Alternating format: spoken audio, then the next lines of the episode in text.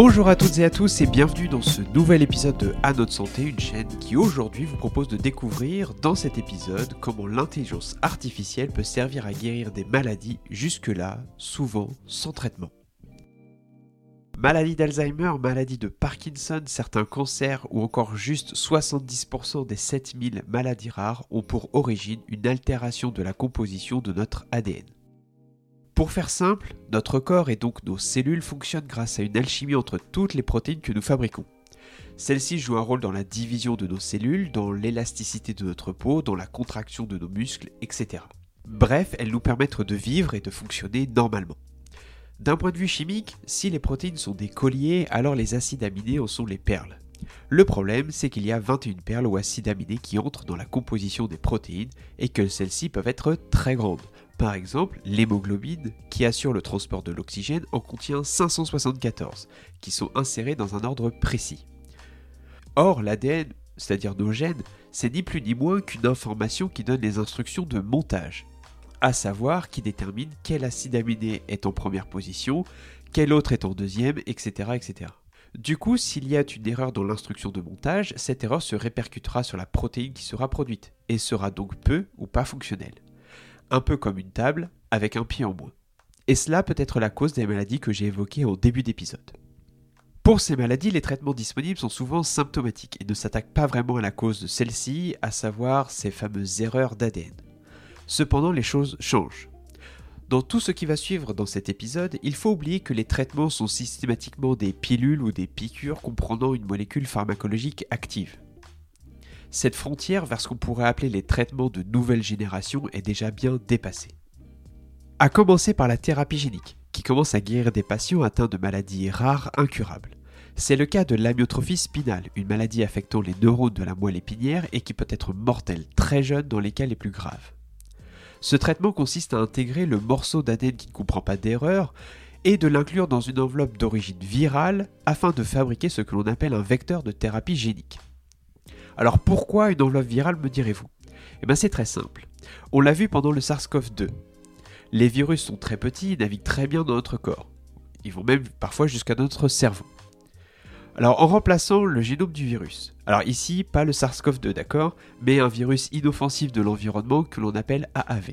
Donc si on remplace son génome de virus par un ADN que l'on qualifierait de médicament, le virus en tant que tel n'existe plus et ne sert ni plus ni moins que de moyen de transport. C'est un peu comme un avion de combat à qui on a retiré tous les missiles, si vous voulez. Enfin, comme pour les virus de la grippe, les différents coronavirus, comme les vecteurs de thérapie génique dérivent de ces mêmes virus, eh bien il y en a de différents types. Certains vecteurs vont plus aller préférentiellement dans le foie, d'autres dans le cerveau, d'autres dans les muscles, etc. C'est ce qu'on appelle le tropisme. Donc c'est important de dire que chaque vecteur a ses propres particularités. Pour ce qui est de la thérapie génique, je m'arrête là, car nous aurons l'occasion d'en parler dans un prochain épisode. Pour les nouvelles thérapies, en particulier pour certains cancers, on utilise de plus en plus l'immunothérapie, qui est une approche de plus en plus prometteuse. En effet, parmi les stratégies utilisées, les scientifiques souhaitent activer nos propres cellules immunitaires avec des fragments de protéines qui sont propres à chaque tumeur. Le but final étant que ces cellules immunitaires tueuses de tumeurs surentraînées ciblent directement les tumeurs du patient et les détruisent. Alors même si ce que je vous dis reste assez raccourci, on peut malgré tout se rendre compte de la difficulté et de la complexité de ces nouveaux traitements, en particulier au moment de leur mise au point et de leur développement. La démarche scientifique est ni plus ni moins basée sur l'expérience qui aboutit soit à un résultat positif, soit à un résultat négatif, ce qui est le cas la plupart du temps.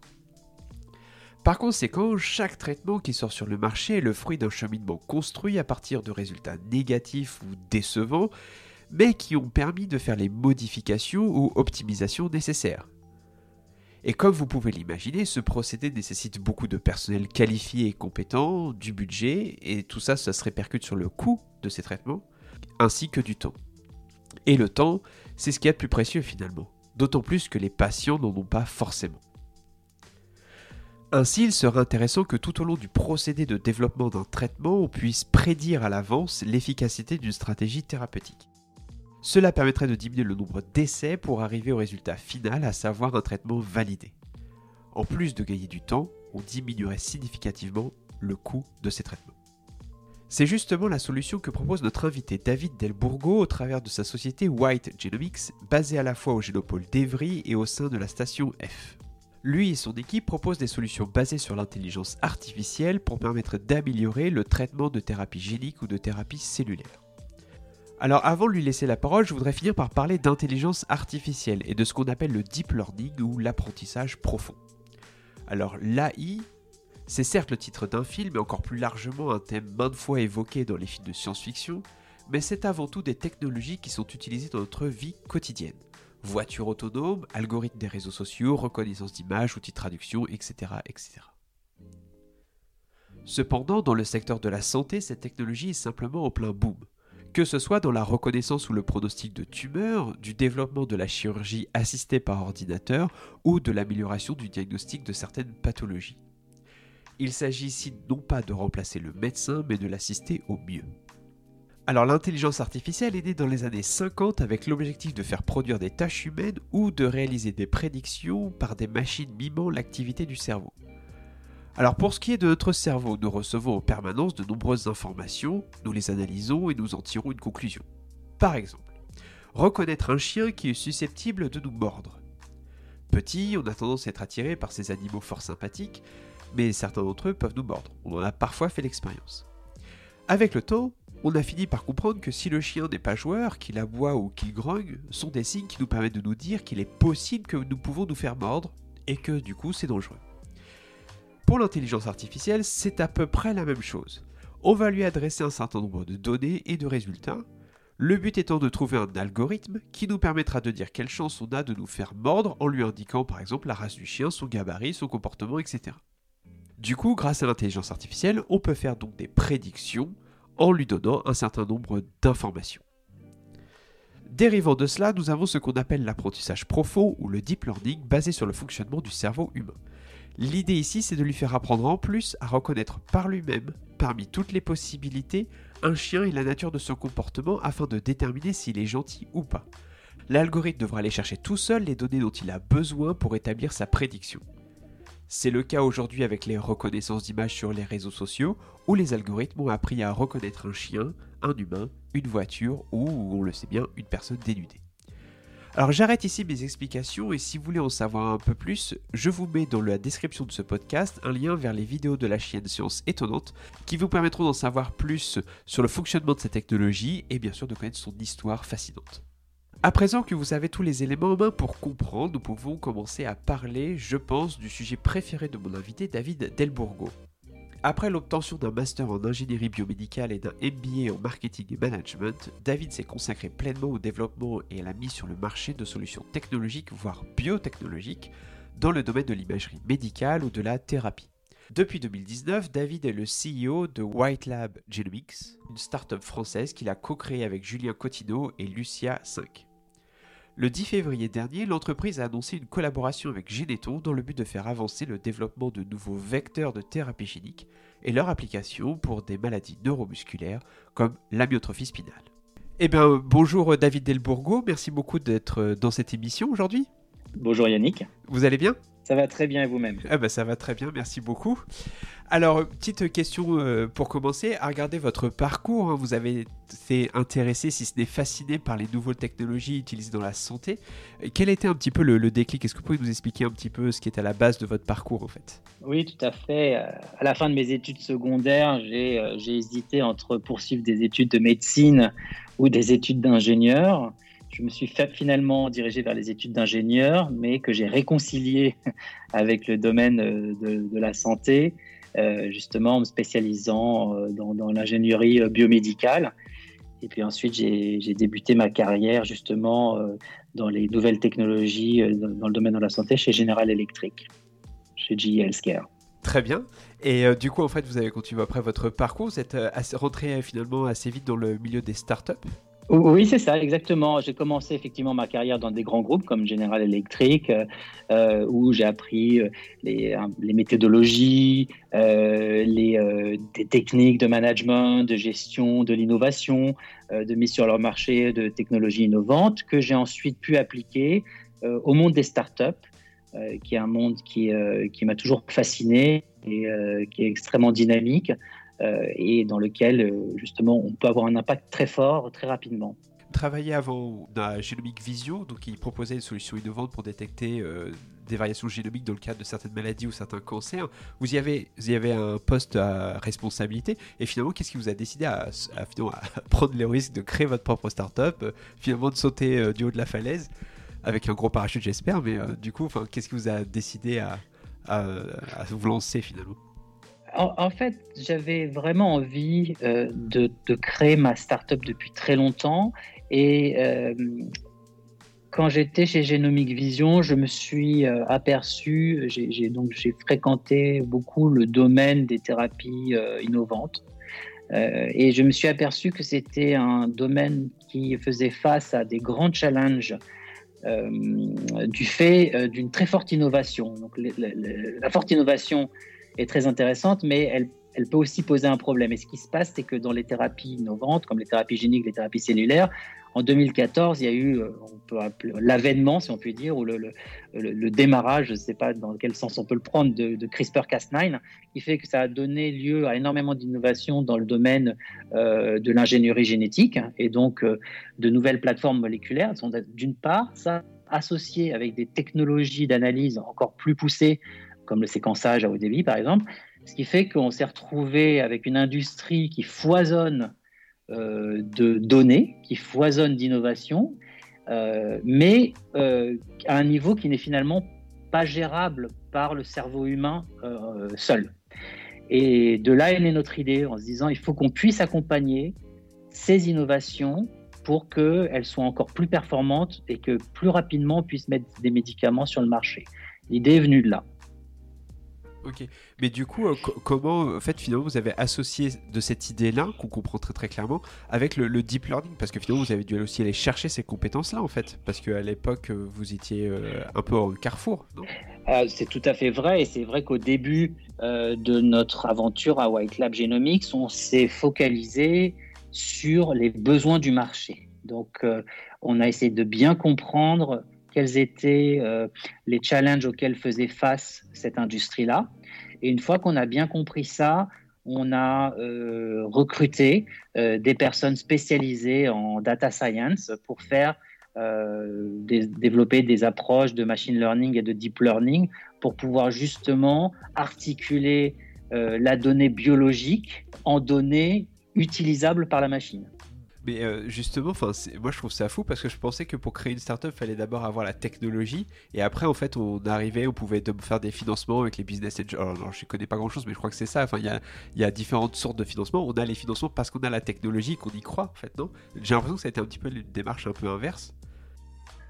C'est vrai, on a une démarche qui est peut-être euh, plus atypique. Euh, on a souvent l'exemple de startups qui sortent de laboratoire euh, suite à une thèse, un postdoc, une, une découverte qui est faite.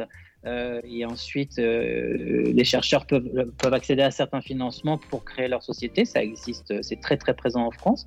On a une approche qui est un peu différente, qu'on appelle market driven, vraiment qui a été poussée par les besoins du marché. et ensuite, nous, on, on, design la solution par rapport à, aux problématiques du marché. Euh, donc les deux, les deux modèles existent et on est peut-être moins majoritaire avec notre modèle en, France, mais euh, on y croit parce que ça répond vraiment à une problématique concrète. D'accord, ouais, c'est enfin, intéressant. Je ne pensais pas que ça pouvait se passer aussi euh, comme ça.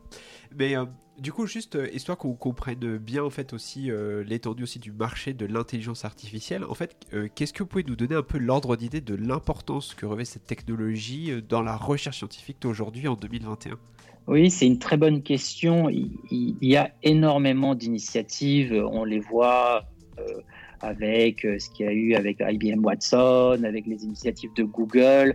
Euh, aujourd'hui, la puissance informatique et la rapidité des calculs permet, permettent de, de, fournir des résultats et des analyses qui, il y a une dizaine d'années, n'étaient pas encore envisageables. et c'est un domaine qui qu'on appelle l'intelligence artificielle, ce qu'il faut finalement comprendre, c'est que c'est des, euh, des algorithmes qui sont poussés, euh, très poussés, qui utilisent des, jeux de données qui sont euh, en général très importants.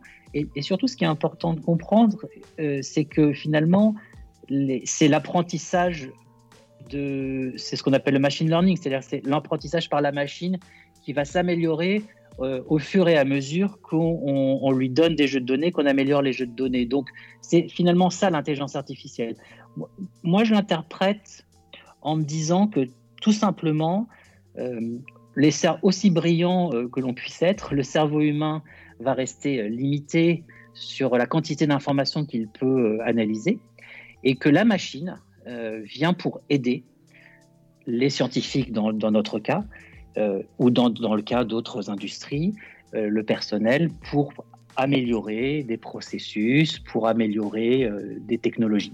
Et justement, la, solution que vous proposez permet d'aider les scientifiques qui travaillent dans le domaine de la thérapie génique. Est-ce que vous pouvez nous expliquer en fait pourquoi l'intelligence artificielle est nécessaire pour trouver le bon vecteur de thérapie génique pour telle maladie fait finalement pourquoi, euh, pourquoi replacer euh, une cinquantaine d'heures dans la bibliographie euh, pour se prendre la tête et essayer de trouver une solution. En fait, expliquez-nous pourquoi, en fait, quelles sont un peu ces difficultés qui permettent d'être palliées grâce à l'intelligence artificielle? Tout à fait. Alors, Yannick, maintenant, c'est plus 50 heures qu'il faut passer en biblio. c'est beaucoup plus, vu le, surtout si on parle des, euh, des AAV, des vecteurs AAV, mais même d'autres types de vecteurs. Peut-être pour euh, réexpliquer un petit peu le principe de la thérapie génique. La thérapie génique, euh, on va dire, est composée de deux grands éléments. Un gène médicament, qui, d'une part, et un véhicule de transport, d'autre part. Le véhicule de transport, donc là on a parlé des AAV qui est un type de véhicule, il en existe plusieurs, euh, va amener le gène médicament dans les cellules qui sont euh, ciblées pour traiter euh, l'organe du patient. Et ce qu'il faut voir, c'est que le gène médicament d'une part et le véhicule de transport d'autre part, la combinaison de ces deux éléments-là, en termes de possibilités, c'est des centaines de millions de combinaisons possibles. D'accord? Et aujourd'hui, la manière dont, en général, on travaille, c'est que on itère au fur et à mesure et on élimine certaines hypothèses qui nous semblent pas compatibles ou pas possibles euh, avec des méthodes traditionnelles d'itération euh, dans la recherche. Ce que nous on fait avec notre plateforme White Lab Genomics, c'est qu'on fait des analyses extrêmement exhaustives sur des plusieurs centaines de millions de points d'analyse, d'hypothèses, et on va venir proposer euh, aux scientifiques les euh, meilleures combinaisons. par exemple, les tester ces cinq euh, dérivations de vecteurs, ce qui fait qu'il va perdre moins de temps à la paillasse, si je puis dire, et que ses chances de succès pour trouver le bon vecteur, la bonne combinaison entre son médicament, gène médicament et son vecteur, eh bien, sont plus grandes. Mais euh, du coup, en fait, ça, c'est l'intérêt finalement de ce que vous avez de votre plateforme qui est Catalyst, je crois. C'est ça. C'est bien ça. Et du coup, en fait, euh, comment ça marche, en fait, Catalyst? Est-ce que vous pouvez nous expliquer? Parce que euh, comment ça se nourrit d'informations, finalement, cette, cet algorithme? Comment on lui donne à manger, en fait? On lui donne à manger, on lui donne à manger. Alors, on va, on va dire que dans Catalyst, on va prendre, il y a trois grands groupes d'informations. Le premier groupe d'informations, c'est l'information documentaire, si je puis dire. Ça va être des articles scientifiques, des choses écrites, donc des publications scientifiques, des journaux. Euh, ça va être euh, des rapports réglementaires, des rapports d'essais cliniques. Euh, une grande partie d'ailleurs de ces éléments-là sont disponibles dans le domaine public et la quantité est monumentale. Ça représente plusieurs dizaines de millions de documents. Ça, c'est le premier groupe. J'expliquerai après comment il est analysé. Le deuxième groupe d'informations, puisqu'on est domaine dans la génétique, que vous connaissez bien, mais euh, c'est euh, tout ce qu'on appelle la multiomique. C'est-à-dire, c'est tous les aspects qui concernent la biologie au niveau génomique, au niveau protéomique, transcriptomique, pour bien comprendre les différents mécanismes biologiques qui relient euh, ces éléments-là entre eux. Et enfin, on a également une base créé par nous des nouveaux, qui justement parle du gène médicament et des vecteurs et de la combinaison entre ces deux éléments-là, donc spécifiques à la thérapie génique. Donc en fait, on couvre vraiment le domaine de la biologie générale appliqué au domaine des thérapies géniques et cellulaires. Et ensuite, nos algorithmes vont travailler sur ces bases-là qui sont mises à jour tous les jours. Et les algorithmes, donc il y a des algorithmes qu'on appelle de natural language processing qui vont lire les articles à la place de, à la place de l'humain. Ils vont les catégoriser, euh, ils vont les lire beaucoup plus vite que nous, euh, et ils vont catégoriser les différents articles en disant cet article-là parle des AAV pour, par exemple, une application dans l'œil. Euh, cet article-là parle d'un autre type de vecteur viral pour une autre application thérapeutique, et etc. Et donc, il va interpréter ces différents documents et pouvoir les classifier, ce qui fait que c'est comme si on avait un énorme registre de bibliothèque, mais par contre, on peut trouver l'information en, quelques secondes. Et ça, ça va être mélangé également avec les aspects, donc on a dit, de multi-omics. Eh ben, j'aurais aimé avoir ce genre d'outil quand j'étais en postdoc, moi. Euh, et euh, on aurait tous aimé avoir ça. Juste pour aussi que les auditeurs et les auditrices se rendent compte, en fait, il y a, j'ai été regardé hier, il y a 32 millions d'articles euh, dans la base de données PubMed. Donc ça fait beaucoup de lecture pour l'algorithme. Et en fait, je voudrais savoir, euh, bah, la, science, en fait, elle avance toujours. C'est-à-dire qu'il y a euh, ce qui est valable aujourd'hui ne sera pas forcément demain. Et euh, comment fait votre algorithme? Comment vous avez anticipé ça? C'est-à-dire qu'en fait, de désapprendre les connaissances qui seraient inexactes ou incomplètes pour intégrer les nouvelles données, en fait. Comment il fait sa mise à jour, en fait? Alors oui, et donc nous on a des applications spéciales en fait hein, qui vont faire des requêtes régulières donc sur nos sources. On a des sources qui sont euh, clairement identifiées, qu'on a qualifiées, qu'on a qu'on a vérifiées, et ensuite les articles. Euh, si par exemple vous prenez l'exemple de PubMed, effectivement, on va interroger régulièrement PubMed euh, pour pouvoir mettre à jour notre notre base. Si on parle de PubMed. Euh, et, euh, dans PubMed, on ne va pas interroger tout PubMed, mais on va interroger PubMed sur le domaine d'expertise qui nous, euh, nous concerne. Donc, par exemple, s'il y a des publications sur d'autres, je ne sais pas, sur des petites molécules qui sont dans un autre domaine thérapeutique, nous, on ne va pas forcément agréger ce type d'informations. Et ensuite, les informations sont effectivement classifiées, elles sont organisées et euh, c'est comme si vous aviez euh, une super bibliothécaire qui, euh, connaît ces millions d'articles exactement où ils se trouvent et elle vous sort le bon document pile au bon moment. Et donc c'est mis à jour régulièrement par notre plateforme automatiquement. Mais quand, moi j'étais, euh, je faisais de la recherche, il y a, y a, forcément des données contradictoires en fait entre les, les, articles scientifiques. Rien que par exemple pour les AAV, parce que j'ai travaillé sur les AAV, mhm. euh, on, avait par exemple des données qui indiquaient que l'AAV numéro 9 euh, était, dans, était touché avec beaucoup d'efficacité tel tissu, pas l'AAV par exemple 8, et puis dans l'autre article, bah, ce sera un petit peu l'inverse, où c'était un petit peu plus diminué. Enfin voilà, comment on arrive à, cet algorithme arrive à juger finalement de ce que l'œil humain euh, sait faire, voilà, expérimenter du chercheur sait faire en fait. C'était à ça que je voulais euh, arriver. Oui, alors c'est un très bon point. Hein. Alors ce qu'il ne faut pas oublier, c'est que in fine, notre algorithme propose des choses à l'humain. Donc l'humain, il va aussi quand même devoir arbitrer certains éléments. Il aura des niveaux de confiance. Donc euh, et puis l'algorithme va aussi accumuler énormément de de, de, quantité d'informations qu'il va recouper. Donc, par exemple, vous preniez l'exemple d'un AAV, l'AAV9, qui dans un, voilà, il a un certain tropisme pour une certaine application.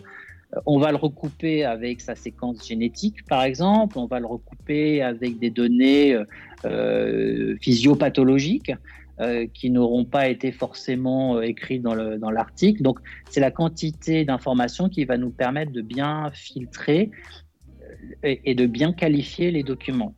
Et puis, il y a aussi autre chose qui, je pense aussi, vous aurait beaucoup aidé à l'époque, c'est que euh, on, a des, on, développe une approche qu'on appelle d'apprentissage fédéré, c'est-à-dire qu'on va aussi interroger, euh, à travers certains partenariats, des données qui n'ont pas été publiées. Euh, parce que si finalement, ce qu'il faut regarder, c'est que les données publiées, si je simplifie, c'est un petit peu ce qui a marché oui. en général. Si on veut un bel article dans, Nature ou dans Cell, on va, on va publier ce qui a marché. Par contre, on laisse de côté beaucoup de choses qui n'ont pas fonctionné, qui n'ont pas été au niveau attendu, et, pour autant, cette information est extrêmement importante. Euh, voilà. Donc les données négatives, si je puis dire, ou d'échecs, je ne sais pas trop comment euh, mieux les qualifier, mais sont des données aussi importantes que nous, on peut aller chercher grâce à des algorithmes qui vont les analyser euh, sans pour autant les divulguer si elles sont confidentielles. Mmh. Mais euh, euh, parce que justement, il y a une vraie euh, problématique sur la publication des résultats négatifs, parce que en fait, un résultat scientifique, c'est un résultat, qu'il soit négatif ou positif.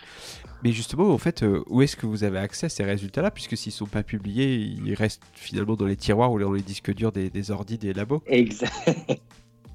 Ils sont absolument dans les tiroirs des labos, ils sont dans des coins de serveurs. Alors, nous faisons partie d'un consortium euh, fédéral américain qui nous a sélectionnés, justement, euh, qui s'appelle, qui, est en fait l'Institut des standards et mesures américains, dans lequel spécialisé justement pour l'ingénierie génétique. Et dans ce consortium, il y a des partenaires avec qui on travaille pour aller euh, utiliser ce type de données sans les divulguer. Et donc, la manière dont on fonctionne, c'est que nos algorithmes vont aller s'enrichir de ces jeux de données euh, de ces différents partenaires, mais à aucun moment les données vont être extraites de chez les partenaires et partagées entre les concurrents potentiels, si on peut dire.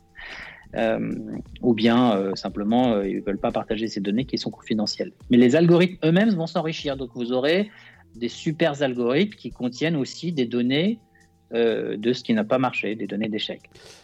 Très bien, alors euh, merci du coup, euh, c'est très très performant. Euh, simplement juste pour histoire que les gens comprennent bien, donc en fait ce qu'on peut obtenir avec Catalyst, c'est que lorsqu'un chercheur fait souhaite développer tel vecteur pour telle maladie vers tel tissu, donc le foie, le cerveau, que sais-je, en fait finalement il rentre tous ses objectifs. Est-ce que vous nous parlez un petit peu de comment l'algorithme restitue le, le résultat en fait? Oui, bien sûr. Alors c'est assez proche hein, de ce que vous avez décrit. C'est-à-dire que le chercheur, le scientifique, va rentrer son, ce qu'on appelle nous un cas d'usage. Donc il va dire, je m'intéresse à tel organe pour telle pathologie, euh, j'utilise, euh, j'ai une approche virale qui est euh, avec des AAV par exemple ou des l'antivirus. Ou il va, il va, il va nous donner ses paramètres biologiques, thérapeutiques qui va rentrer dans, la plateforme. Et la plateforme, en fonction, après, il va, avoir certains types de questions auxquelles il voudra des réponses. Ça peut être, euh, ça peut être aussi, euh, calculez-moi la bonne séquence à utiliser pour, voilà, pour transfecter tel, tel, tel type de, cellules. et donc la, la, plateforme sous forme de tableau de bord assez sophistiqué, complet, va lui donner énormément d'informations catégorisées en lui disant voilà le, tropisme de différents vecteurs qu'on a trouvé qui correspondent à vos besoins, voilà des références, voilà des protocoles expérimentaux à mettre en place si vous souhaitez ensuite aller les valider.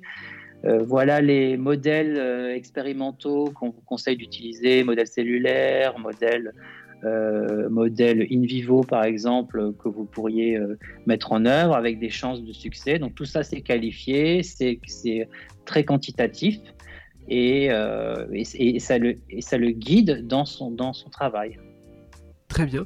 Et du coup aussi, l'autre pan de votre activité, ça reste la thérapie cellulaire aussi, outre la, thérapie génique. Est-ce que en fait c'est la même démarche finalement que Catalyst? C'est un outil équivalent que vous avez développé pour la thérapie cellulaire? Enfin du coup, est-ce qu'en fait ça marche de manière similaire? Et euh, qu'est-ce que finalement, pour, pour quelle maladie c'est applicable? Oui, alors c'est vrai, c'est la même démarche. Euh, d'ailleurs, il faut que je vous précise que la plateforme est interactive, c'est-à-dire qu'une fois que, par exemple, notre notre scientifique favori a rentré ses paramètres et qu'il a les recommandations de la part de la machine, en général, il passe, il passe c'est souhaitable qu'il passe à la partie mhm. expérimentale, à la paillasse. Et ensuite, il peut rentrer ses résultats euh, dans la plateforme qui, en conséquence de ces résultats, va lui faire de nouvelles recommandations. Euh, pour les thérapies cellulaires, ce sera la même chose. Aujourd'hui, euh, on travaille pour les thérapies cellulaires, essentiellement sur l'application qu'on appelle les, car les CAR-T, donc la transformation de lymphocytes T euh, dans, à viser euh, en oncologie. Et c'est aujourd'hui euh, l'essentiel de, la base et est basé sur ça pour la thérapie cellulaire. Quel est le, gain de temps finalement que vous estimez pour les scientifiques en utilisant ces, ces algorithmes? Alors, sur les cas d'usage sur lesquels on a déjà travaillé, le gain de temps est et, euh, il est très important, il est d'ordre de 70-75%. Euh, à mettre en perspective qu'on parle d'un travail qui aurait peut-être pris entre 6 et 12 mois pour un, en temps normal et qui est réduit à quelques semaines dû à l'analyse de la machine. Après, ce qu'il faut voir, c'est qu'un programme de thérapie innovante, c'est plusieurs années de développement. Donc, nous, in fine, on aimerait réduire de plus de moitié euh, le, temps de développement euh, d'une nouvelle thérapie génique. Et est-ce que aussi la plateforme met en relation les utilisateurs? C'est-à-dire que la, plateforme pourrait dire que tel laboratoire maîtrise telle technologie qui pourrait vous être utile dans votre projet, par exemple, si vous collaborez? Oui, euh, bien sûr. En fait, ce que fait la plateforme, quand on agrège toute l'information du domaine, on c'est un très bon point, on agrège également la partie technologique. Donc, si on prend par exemple, ce qui est plus connu, c'est les séquenceurs à haut débit. On peut dire que on a trouvé que le meilleur protocole pour valider votre euh, analyse, par exemple, euh, d'intégration d'un transgène dans telle, dans telle cellule, est le protocole suivant qui euh, dont, l'équipement euh, de tel, tel, par exemple, industriel a les meilleures performances de spécificité euh, ou de sensibilité pour analyser vos, travaux. Donc il y a aussi la corrélation puisque tout est, tout est, tout est sourcé, si vous voulez. Donc il y a les types de protocoles et les équipements associés au protocole. Euh, bah, du coup, on a hâte de voir les, les, premiers résultats parce que je crois que Geneto maintenant se sert de, de catalyste pour développer leur, euh, pour tout leur protocole de thérapie génique sur toutes les maladies sur lesquelles ils travaillent et Dieu sait qu'il y en a.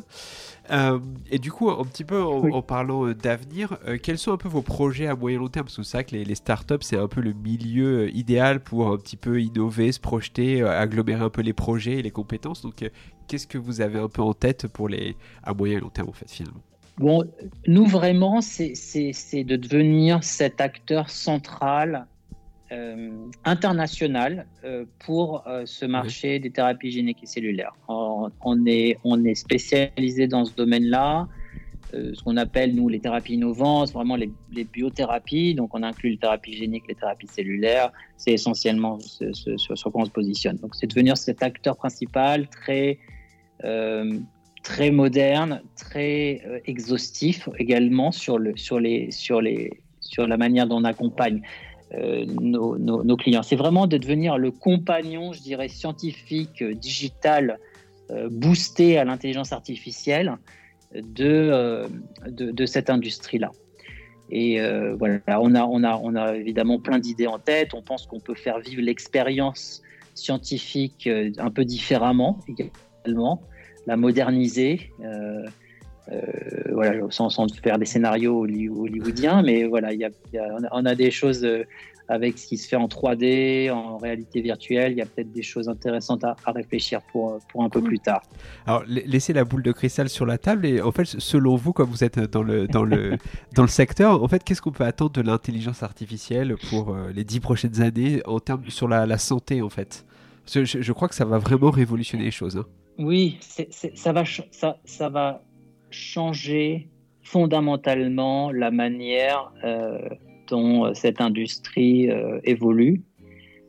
si on reste, c'est vrai, assez proche d'un domaine, on sait tous aujourd'hui qu'on peut développer un vaccin en un an. et il y a une grande partie qui est due au fait que, donc, ce qu'on appelle les analyses in silico, hein, c'est des analyses informatiques très comme nous, hein, proches de l'intelligence artificielle, euh, que Moderna notamment a, pu réaliser.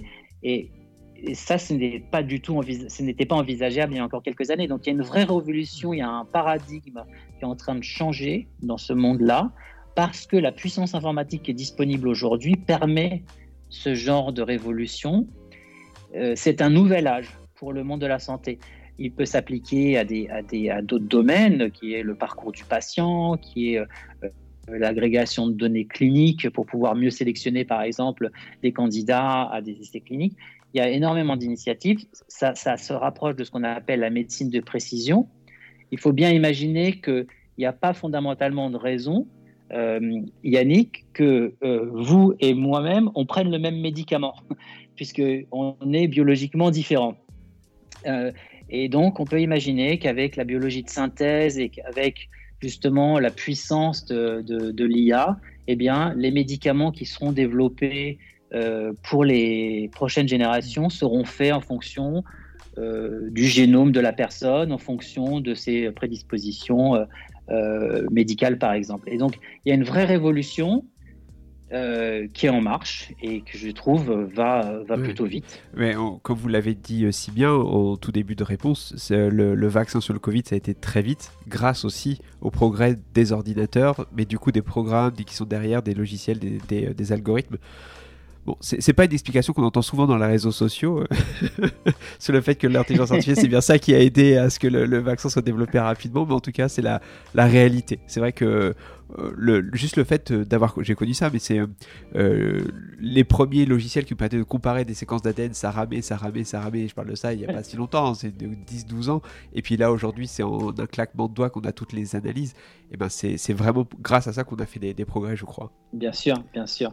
Merci beaucoup David pour euh, cet entretien. Est-ce qu'on a tout dit sur White Lab Genomics? Et est-ce que vous voulez rajouter quelque chose avant de terminer? Ou ça va? Non, ça va. Merci de, d'avoir euh, de m'avoir donné cette opportunité de partager notre, euh, notre projet à White Lab Genomics sur notre plateforme Catalyst. Donc, merci.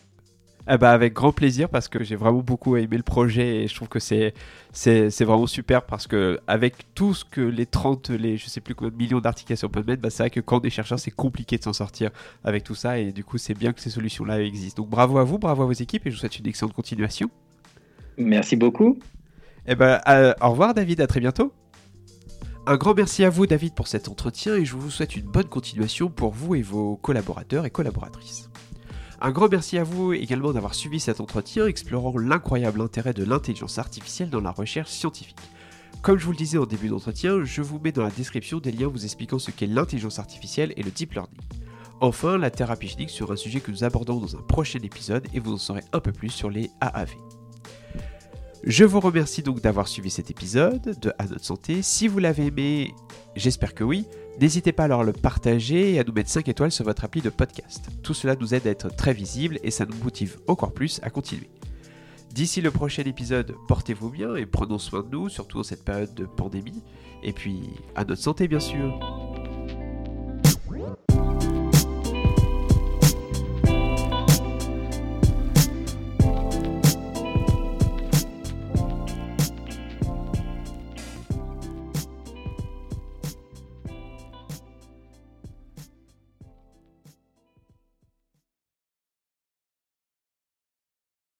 Informations par rapport au podcast à notre santé. De manière générale, pour chaque épisode, là où le scientifique ou l'invité, au cours de tous nos podcasts, ne fait pas partie de la fondation Ibsen et à chaque fois n'a déclaré aucun conflit d'intérêt avec la fondation. Ces podcasts sont à titre informatif uniquement et ne constituent aucunement une recommandation médicale. Le contenu des podcasts n'est pas destiné hein, à remplacer un avis, un conseil, un diagnostic ou un traitement médical professionnel indépendant. Le contenu du podcast n'est pas destiné à établir une forme de diligence à suivre par l'auditeur ou l'auditrice. Vous comprenez et reconnaissez que toutes les questions que vous pourriez avoir concernant votre santé ou votre condition médicale doivent être soumises à votre médecin ou à un autre professionnel de la santé qualifié. Merci de votre attention.